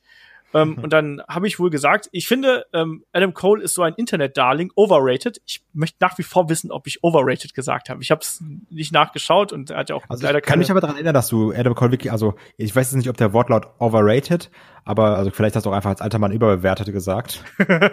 ähm, aber daran kann ich mich definitiv erinnern, also an deine Meinung über Adam Cole. Ja, und dann fragt er eben auch hier. Hab, also er zitiert mich weiter. Ich finde ihn als Wrestler okay. Ich habe aber seine äh, Ausstrahlung nie greifen können. Äh, ich finde jetzt auch, muss ich leider sagen, ähm, dieser aktuelle Stable mit Undisputed Era holt mich bis hierhin nicht ab. Ich bin auch kein Adam Cole-Fan. Jetzt fragt er natürlich, also er selber schreibt dann, ich selbst verfolge NXT eigentlich so richtig erst seit der letzten Survivor Series, muss aber sagen, dass ich gerade einen Adam Cole seitdem sehr charismatisch und gut im Ring finde und fragt mich deshalb ähm, zwei Fragen. A, würdest du deine Aussage von vor drei Jahren immer noch so treffen? Und B, in meinen Augen sollte Adam Cole der nächste NXT Superstar sein, der in den Hauptkader hochgezogen wird, ähm, gerade nach seiner Rekordregentschaft, äh, gerne auch mit der ganzen Undisputed Era. Äh, stimmt ihr mir dazu und habt ihr eine andere Meinung? Oder, oder habt ihr eine andere Meinung? Entschuldigung. Ähm, erstmal Punkt eins. Ich finde, dass sich Adam Cole in den vergangenen drei Jahren, und so weit ist es ja inzwischen wirklich schon her, ähm, enorm weiterentwickelt hat. Ähm, das muss ich auch ganz klar sagen. Ich finde, dass er im Ring deutlich besser geworden ist in seiner Charakterdarstellung, in dem, was er im Ring macht und ähm, in der Art und Weise, wie er sich präsentiert und auch in der Art und Weise, wie sich eine Undisputed Era äh, präsentiert. Da haben alle von profitiert, die bei der äh, Era sind. Also auch gerade eine Kyle O'Reilly, finde ich, hat sich extrem weiterentwickelt in den vergangenen Jahren. Deswegen ähm, Internet-Darling ist er garantiert immer noch. Und ich musste heute tatsächlich auch ein bisschen schmunzeln, als ich die Kommentatoren gehört habe, die gesagt haben, ähm, viele vergleichen einen äh, Adam Cole mit einem jungen Shawn Michaels. Da muss ich tatsächlich ein bisschen lachen, weil Adam Cole ist inzwischen schon, in Anführungsstrichen, 31. Als Shawn Michaels 31 gewesen ist, hat er schon WrestleMania geheadlined und war World Champion. Ähm, ich sehe Adam Cole als jemanden, der sicherlich das Zeug mitbringt, um ein größerer Star zu sein als das, was er momentan ist.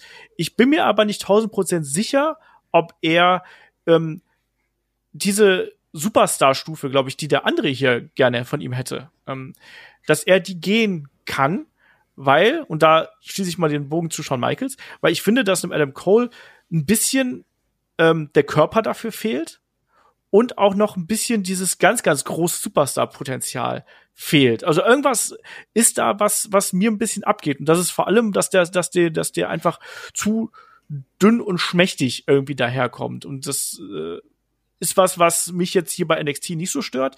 Aber im Hauptroster und gerade auch nach, in der Außendarstellung halte ich das für was, was problematisch sein könnte. Ansonsten ähm, halte ich ihn für overrated. Weiß ich nicht. Also ich bin doch immer kein super riesen Adam Cole Fan, aber ich kann ihn heutzutage deutlich besser ertragen, als ich das damals konnte. Das muss man mal ganz klar so sagen, weil ich damals seine Matches wirklich ganz, ganz furchtbar äh, in der Gänze fand, außer man ist live dabei. Ähm, Kai, wie siehst du das? Siehst du Adam Cole als nächsten großen äh, Superstar hier, der von NXT hochgezogen wird? Ja, ist ja das Schwierige. Also ich habe da auch äh, letzt, letztens nochmal drüber nachgedacht. Also habe ich wirklich. Ähm, und ich sehe es halt auch ähnlich wie du und es passt ja auch zur Feder. Ähm, weil für mich ist der Typ definitiv der NXT-Star, der, also der ist auch momentan NXT. Ähm, also auch mehr als jetzt irgendwie ein Johnny Takeover oder auch mehr als ein Champer. Ähm, weil der Typ trägt das Ding da auf seinem Rücken mit der Undisputed Era. Also die sind, also die sind für mich NXT in den letzten Jahren. Ähm, ich muss trotzdem sagen, dass halt auch ein McAfee oder auch ein Olaf Bleich äh, recht haben.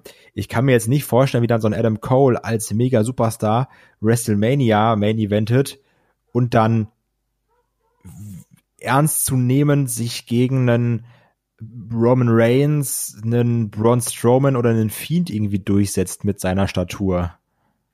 Das äh, klingt zwar irgendwie doof, aber dafür ist er wirklich nicht breit genug. Also der muss da irgendwie noch so ein bisschen was drauflegen, um diesen Superstar-Look zu haben. Also weil so diese, ich glaube, wir sind sowieso von diesem Larger than Life Ding sind wir sowieso weg. Ich glaube, es hat ja auch sogar mal ein äh, Triple H irgendwann in so einem Conference Call gesagt. So, es wird nicht sowas geben wie den nächsten John Cena. So, es, ja. es, es wird nicht mehr solche Stars geben. Und ähm, ich glaube schon, dass das auch stimmt, weil man einfach Sachen anders macht. Man verlässt sich nicht mehr so auf ein, vielleicht auch gerade jetzt nochmal in so einer Konkurrenzsituation, wo man sagt, ey, wenn die weg sind, dann ist es auf jeden Fall nochmal viel, viel schlimmer, äh, wenn wir dann so einen verlieren. Sondern dass dann irgendwie mehr, also auf, auf mehrere Leute gesetzt wird, wo mal jeder irgendwie in, in Main Event darf und nicht nur einer ist da vier Jahre, außer jetzt natürlich, also das letzte Beispiel wäre dann irgendwie ein Roman Reigns. Aber ich würde einen Adam Cole definitiv gerne im Man Roster sehen. Und der hat ja bei NXT auch alles erreicht, wenn wir ehrlich sind. Das kommt ja nicht von irgendwoher, dass er jetzt nicht im, im äh, Title Picture ist, sondern hier diese Filme mit McAfee hat. Ähm, weil der hat ja schon alles gemacht. So, das, das, das hat man ja auch schön gesehen in, in dem äh, Promo-Video zu dieser Fehde. Ja. Was er schon alles erreicht hat. Ähm, und ich sehe auch eine Undisputed Era im Main Roster, definitiv. Und ich will auch, dass die da ordentlich abreißen und das Ding da übernehmen. Ich habe halt nur die Befürchtung, dass es jetzt A verpuffen könnte, gerade wegen Corona ähm, nur die Frage ist, wie hältst du sie so lange irgendwie warm und nicht, nicht dass dann irgendwie so eine, so eine lauwarme Era im, im Main Roster debütiert in einem Jahr. Ähm, aber ich sehe definitiv das Star-Potenzial in einem Cole, wenn da noch so an zwei, drei kleineren und an dieser großen Stellschraube Körper gedreht wird.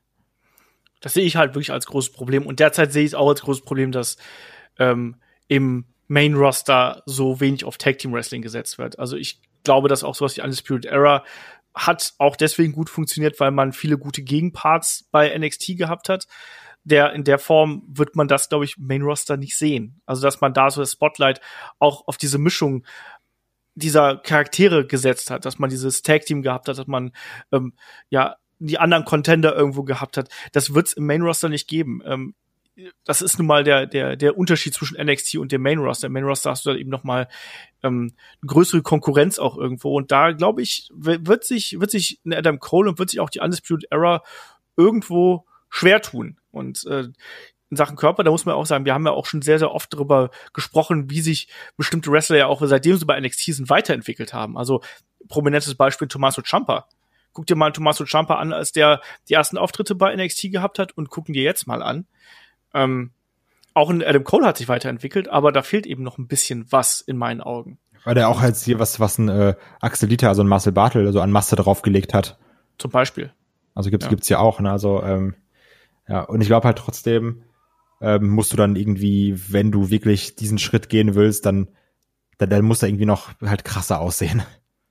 Irgendwas fehlt da ein bisschen. Und das, das, das ist eben auch das. Und ich finde eben auch, dass ähm, ich bleibe halt dabei, dass ich kein riesengroßer Adam Cole-Fan bin, aber dass ich ihn inzwischen mir sehr, sehr gut anschauen kann, weil er sich eben weiterentwickelt hat, deswegen overrated, nö, aber äh, ich finde ihn eben einfach äh, auch nicht so stark und nicht so dominant und nicht so außergewöhnlich, wie das äh, einige tun. Aber es ist, ein guter Wrestler, das war er schon immer und er bringt auch eine ordentliche Portion Ausstrahlung mit. Ein Riesenfan bin ich trotzdem noch nicht. Aber ich sehe da auch seine Entwicklung, die er in den letzten Jahren gemacht hat. Da bin ich auf jeden Fall bei dir, lieber André. Dankeschön für die Mail.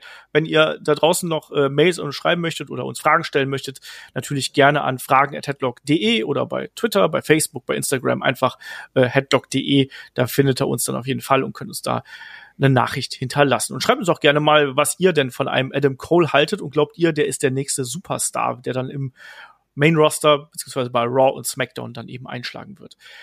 Ja, kommen wir mal zum nächsten Match hier. Da haben wir den Kampf um die NXT Women's Championship. Io Shirai, die äh, Championess, gegen Dakota Kai.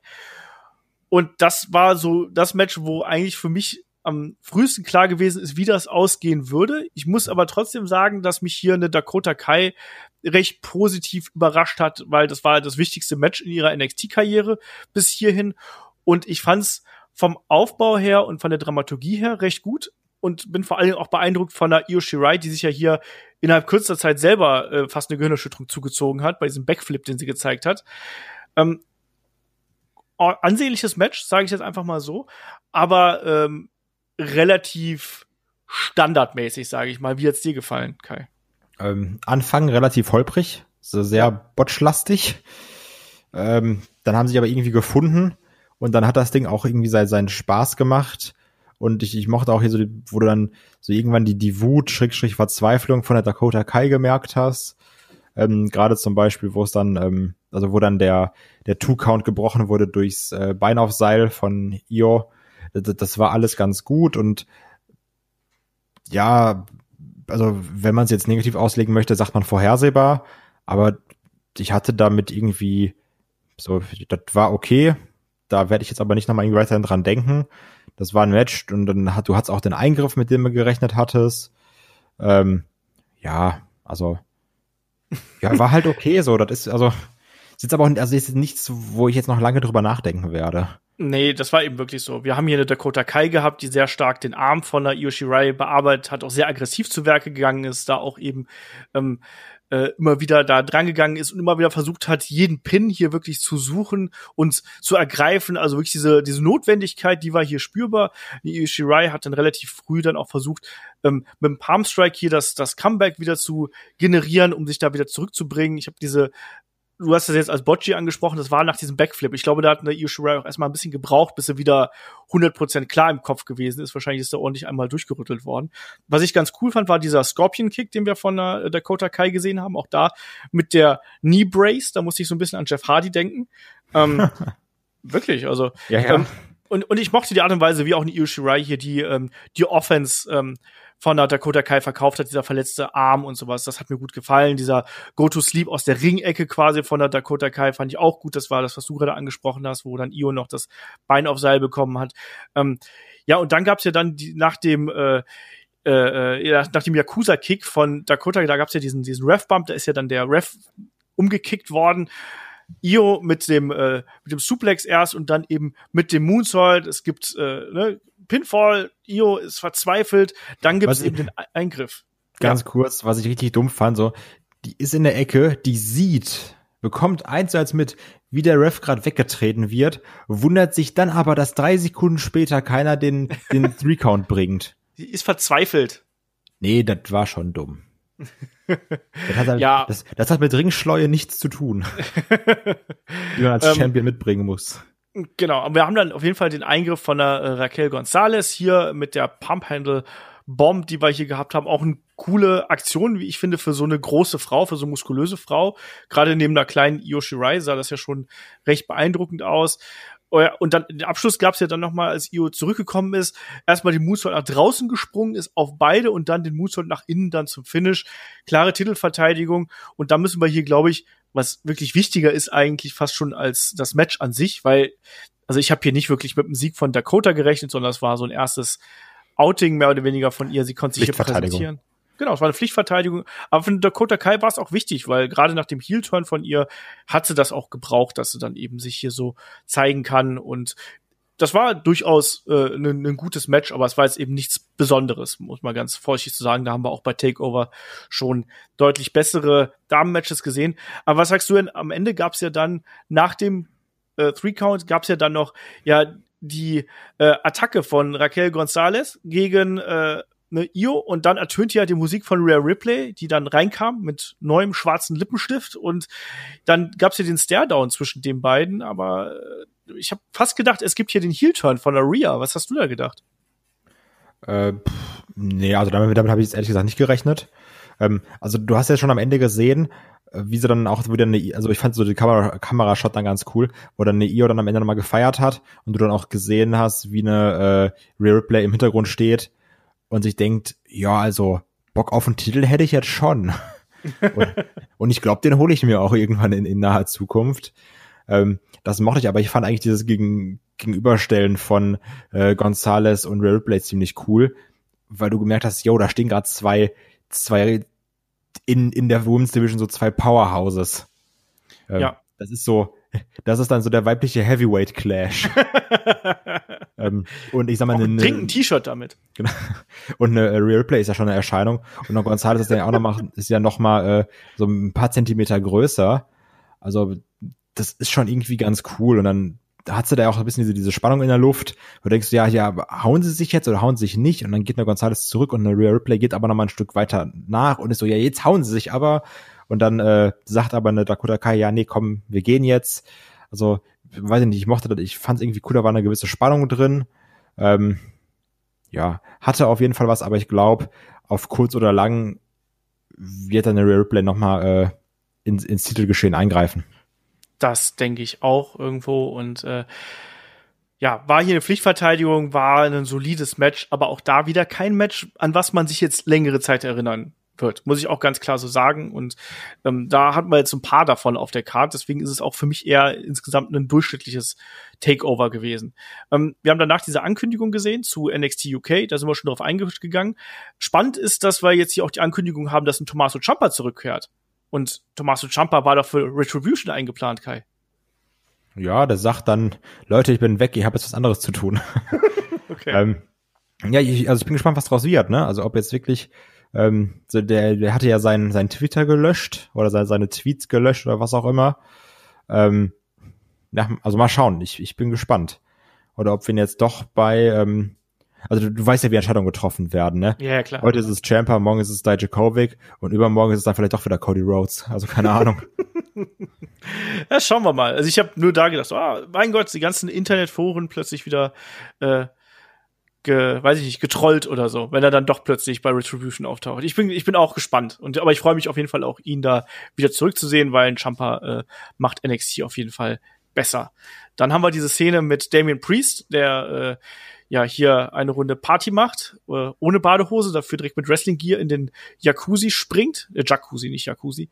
Ähm, ja, und dann sind wir beim Main Event hier angekommen, der Kampf um die NXT Championship zwischen dem Champion Keith Lee und Karrion Cross, begleitet von Scarlett hier natürlich, wie sich das gehört.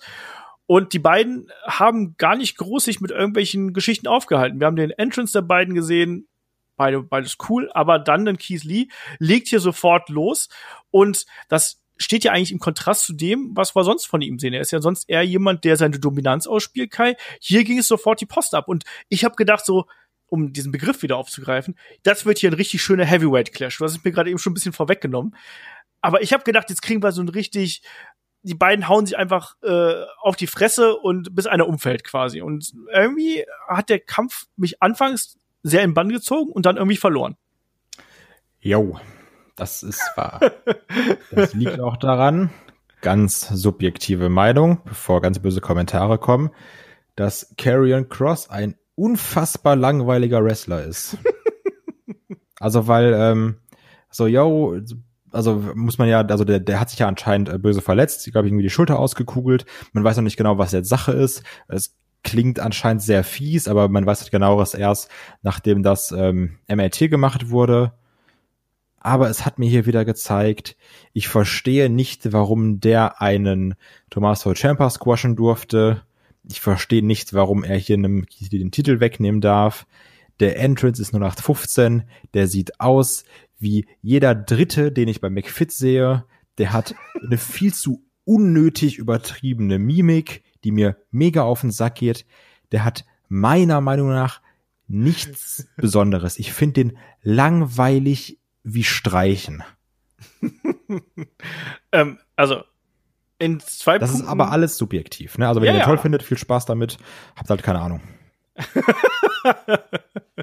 ähm, ich gebe dir in manchen Punkten recht. Also klar, wrestlerisch ist ein äh, Karen Cross nicht der aller aller geilste. Ähm, ich finde also sein Entrance finde ich trotzdem cool und ich finde auch, dass der Typ was hat. Ich finde, dass der eine gewisse Ausstrahlung hat und ich glaube, dass er jemand ist. Wenn man bei einer Live-Veranstaltung ist und du siehst den, dann ist er der, der dir im Gede der, der dir unter anderem im Gedächtnis bleibt, weil der irgendwas bedrohliches, beeindruckendes mit sich bringt.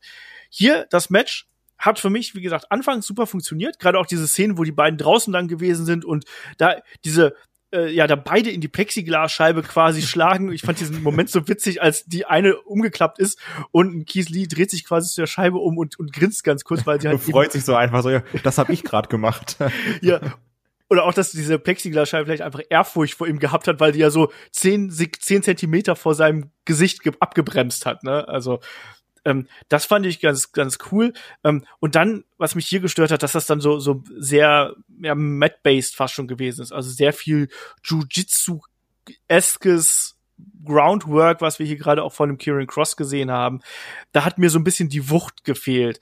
Ähm, zugleich habe ich ein Problem damit, wenn ein Keith Lee so extrem leidet und das verkaufen soll. Das wirkt auf mich nicht ähm, natürlich irgendwo und es wirkt irgendwie ein bisschen gestellt. Und mich jetzt hier, in, äh, da gab es so eine Szene am Boden, wo ein, wo ähm, Keith Lee versucht hat hochzugreifen und hat Cross so am Ohr rumgespielt. Das ist ein Detail, das hat mich aber total wahnsinnig gemacht in dem Augenblick und ich musste lachen. Und das ist natürlich bei so einem ernsten Match irgendwie schwierig. Und es gab sehr, sehr viel Armwork und ich mag ja normalerweise Armwork, aber das hier, da hat mir ein bisschen die Intensität gefehlt, es hat mir ein bisschen die Härte gefehlt und das hat zu lang gedauert alles hier. Also die beiden hätten hier ein bisschen mehr Wucht und ein bisschen mehr Energie. Das kam dann gegen Ende wieder. Ähm, an dem Punkt gab es dann nämlich die Verletzung und dann hat man auch gesehen, dass ein Cross hier extrem gelitten hat. Da gab es ja diese, ähm, äh, ich glaube, es war eine, eine Lariat von Keith Lee und Kieran Cross hat die verkauft und er ist, er ist schief auf dem Arm gelandet. Das kann man sehen in der Wiederholung, dass er da nicht richtig landet. Und er hat sich sofort an die Schulter gegriffen. Kai, du hast es gerade eben richtig gesagt. Ähm, es heißt, er hat sich die Schulter ausgekugelt und dass er dann aber hier dann eben noch äh, den Kampf weitergeführt hat, fand ich dann schon wieder sehr beeindruckend. Ändert halt nichts daran, dass der Kampf dafür, dass der 22 oder 21 Minuten ging, der war zu lang. Da war über lange Zeit äh, nicht genug Intensität und Wucht drin. Und ich kann es leider vollkommen verstehen, ähm, dass man hier einen äh, Kieran Cross langweilig findet, weil dieser Kampf war es halt eben auch. Und ich muss aber auch sagen, dass auch ein Keith Lee mich hier nicht überzeugt hat. Also weder von der Art und Weise, wie er verkauft hat, noch sonst irgendwas. Also irgendwie haben die beiden überhaupt nicht für mich geklickt. Das war so mein Hauptproblem. Du warst Ja. bei dir. Also sehe ich halt wirklich auch so. Also, was ich halt noch mag, dass er, als er dann im Sleeper war, dass dann irgendwie nicht wieder dieses dumme, ja, ich hau dreimal gegen deine Hand, ah, okay, der ist aus, äh, ja, komm, five up, sondern dass wieder dieses klassische war, ich nehme die Hand hoch, lass sie fallen, ah, und er hält sie doch noch fest. Das finde ich viel, viel besser in so Sleeper. Das mag ich mehr. Klar ist das 0815 und wir haben häufig, ah, zweimal fällt die Hand und beim dritten Mal fällt sie dann eben doch nicht. Aber ich mag das mehr als so, ich watschel dir so dreimal durchs Gesicht und sag, alles klar, komm, kann's abläuten. ähm, das mochte ich, das hat irgendwie zum Lee gepasst, ähm, weil ja auch gerade dieser, dieser Sleeper als sehr gefährlich verkauft wird. Ähm, ja, aber das, also, der ist halt, also ich finde den halt einfach, der gibt mir gar nichts. Wirklich so null. Also das ist halt, ähm, so egal wie ich da dran gehe, so, das ist alles nur langweilig gewesen. Also auch was du auch diesen Entrance, wenn dann da irgendwie eine Scarlett reinkommt und so Lip Sync macht, ey, also so entweder nee, da- also das ich finde, das sieht alles lächerlich aus. So und dann kommt er so und ja, und das ist alles rot. Ja, weiß ich nicht. Also ja, das, jetzt kommt der Teufel, herzlichen Glückwunsch. Ich nee, das das also ich mag also ich kann dem wirklich nichts positives abgewinnen. Okay. Ähm, nicht positiv fand ich übrigens auch das Finish. Also das kam für mich sehr, sehr plötzlich. Es gab ja erstmal dieses Rumgeeier so ein bisschen auf dem Top Rope, vermutlich auch bedingt durch die Ja. äh, Verletzung irgendwo, dass ein äh, ja Cross dann auch erstmal gucken musste, wie kann ich denn einen Keith Lee überhaupt greifen? Und dann gab's ja den Pinfall, der dann auch, jetzt war so ein kurz vor knapp Pinfall, wo Keith Lee dann ja auch fast schon auch ausgekickt ist irgendwo. Und ich fand's ganz, ganz komisch. Also es war ein super antiklimatischer Finish hier, ein äh, plötzlicher Titelwechsel. Und irgendwie hat das für mich nicht gepasst. Ich weiß nicht, ob man hier noch on the fly quasi das Finish geändert hat oder sonst ja, das, irgendwas. Also das wollte ich auch gerade sagen. Das hätte ich mir auch jetzt vorstellen können, dass er wirklich hieß, okay, ich kann jetzt doch nicht mehr oder vielleicht können wir es vorziehen, bitte. Also vielleicht war es auch das geplante Finish, aber es wurde dann vielleicht ein bisschen gekürzt, dass noch Minuten hätten drin sein sollen. Ich weiß es nicht. Ich weiß es auch nicht, aber das Finish packte mich halt dann auch überhaupt nicht. Und mir tut's auch fast für den Keith Lee jetzt ein bisschen leid, der ja, ja erst vor kurzem hier auch Champion geworden ist und jetzt schon wieder seinen Titel los ist. Also was, was ist er jetzt, was hat er für eine Titelregentschaft gehabt? Ja, ich habe mich auch gefragt, also wohin geht's jetzt? Also irgendwie erst hat er diesen krassen Sieg und entthront Cole als longest reigning Champion. Eben. Ähm, aber bei seiner ersten Verteidigung verliert er dann wieder. Also klar, ein Cross wurde ja auch wirklich als Übermacht dargestellt. Ne? Also man denke an den Squash von Champa.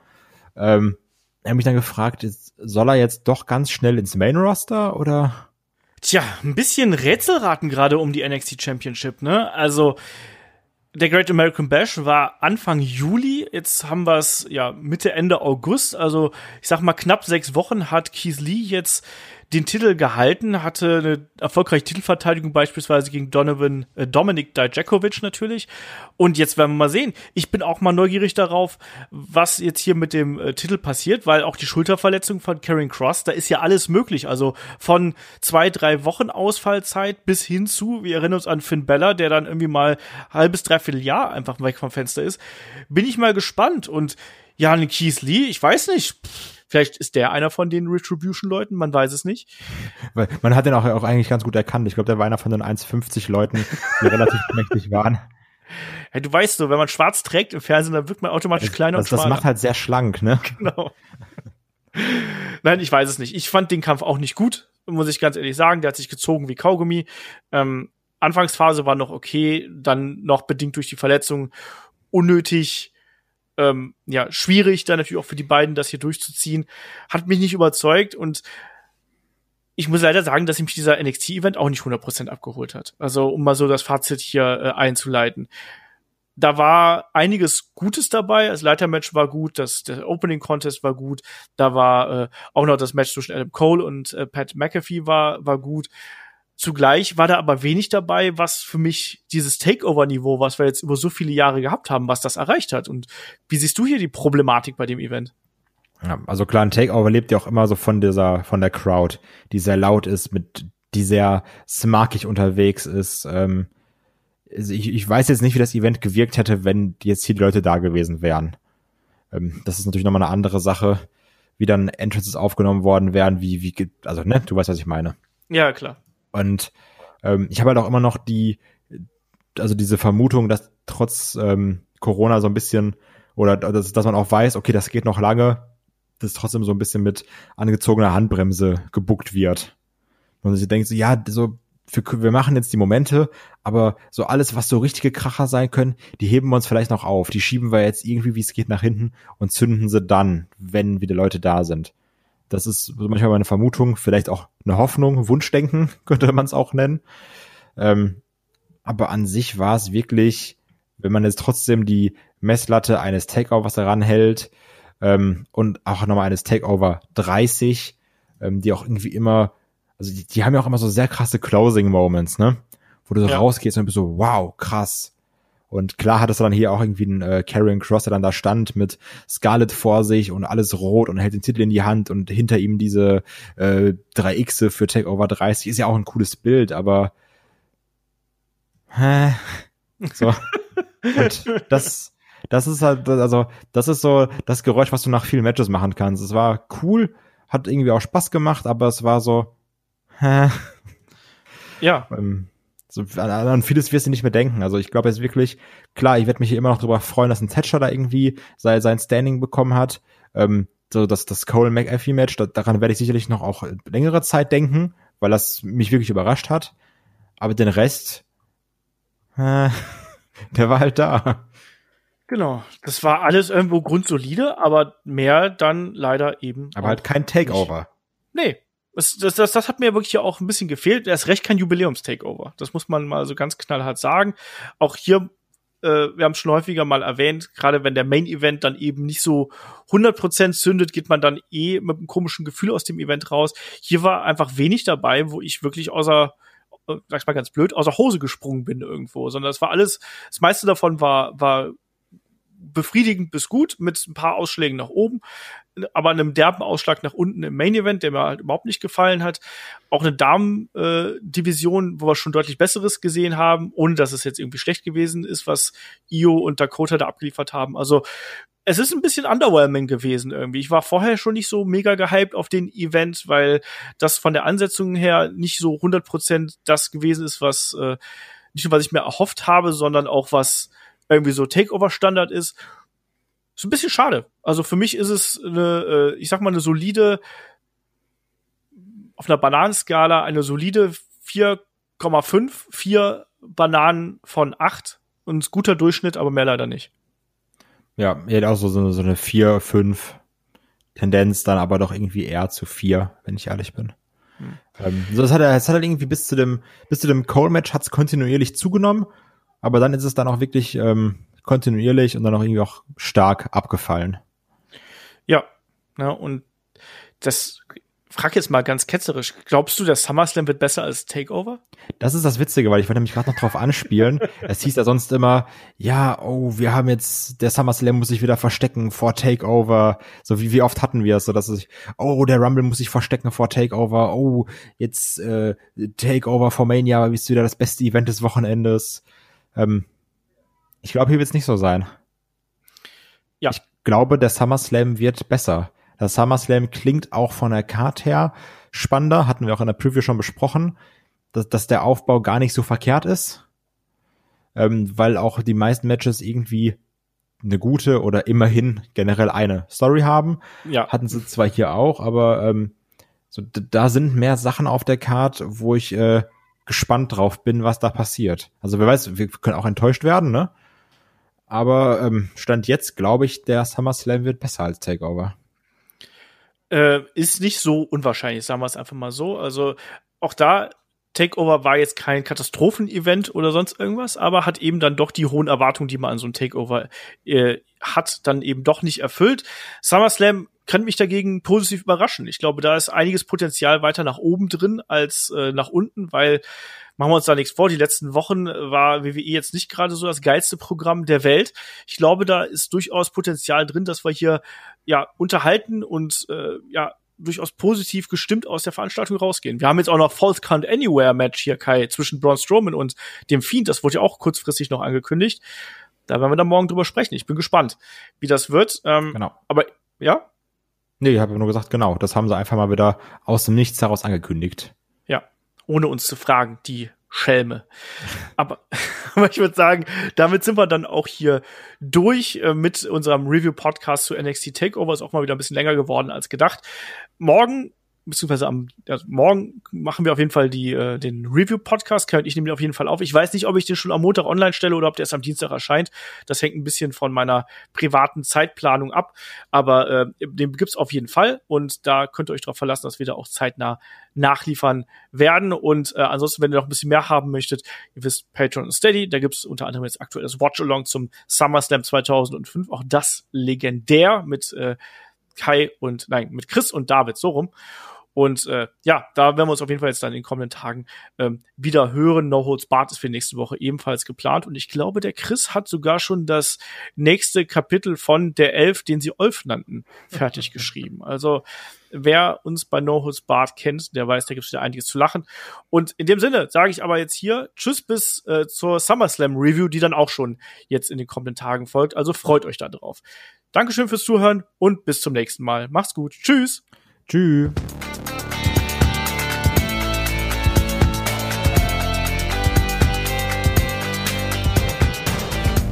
Headlock, der Pro Wrestling Podcast.